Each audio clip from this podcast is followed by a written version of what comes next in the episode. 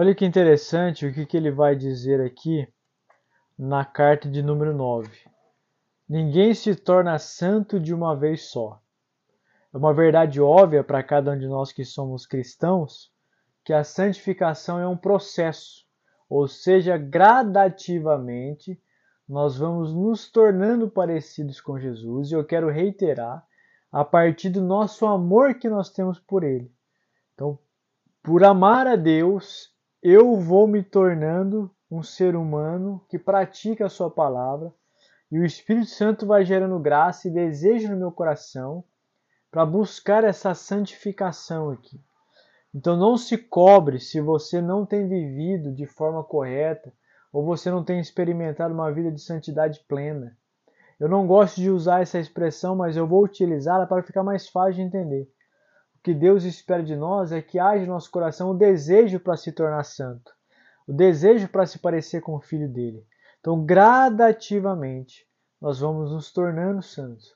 É óbvio que, do ponto de vista teológico, o Lauro é um místico, e no elemento místico, o conhecimento ele não é mediado pela razão, mas é mediado pela, pelo coração. A Bíblia diz que quando você crê em Jesus, o Espírito Santo habitou em você, ele já nos vê santo. Então, no ato nós fomos santificados, mas agora nós estamos vivendo um processo de santificação.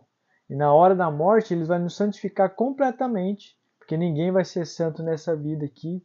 Como diria Brennan Manning na sua biografia, Deus nos ama do jeito que nós somos, não do jeito que nós deveríamos ser, porque nós nunca seremos do jeito que deveríamos ser.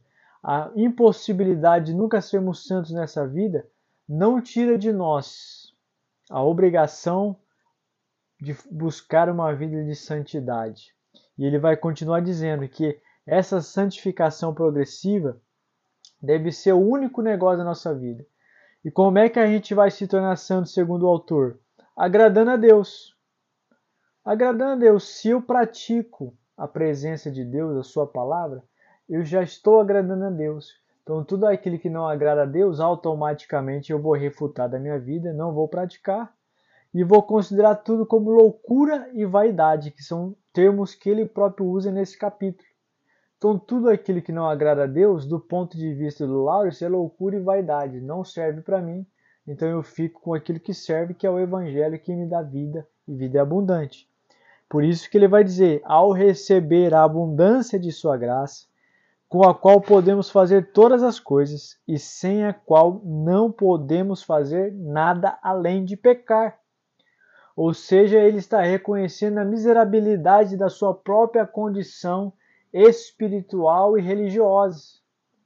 Ele está dizendo: ó, se não fosse a abundância da graça de Deus que está na minha vida, eu não poderia viver uma vida santificada. Eu não desejaria buscar a presença de Deus. Eu não desejaria ter uma vida de oração. Se não fosse a graça de Deus, eu não poderia fazer absolutamente nada a não ser uma vida de pecado.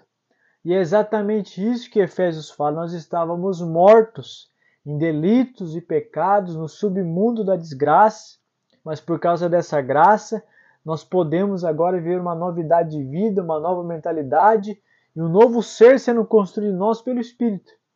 Então, do começo ao fim, segundo Lawrence, nós só fazemos alguma coisa para Deus porque nós o amamos, porque também Ele nos amou primeiro. Então, a nossa vida é apenas um reflexo daquilo que Ele fez em nós. Por isso, viver em santidade tem a ver com a consciência de que eu fui perdoado e que tudo que eu preciso fazer agora é moldar a minha vida à vontade de Deus porque eu amo e porque eu sou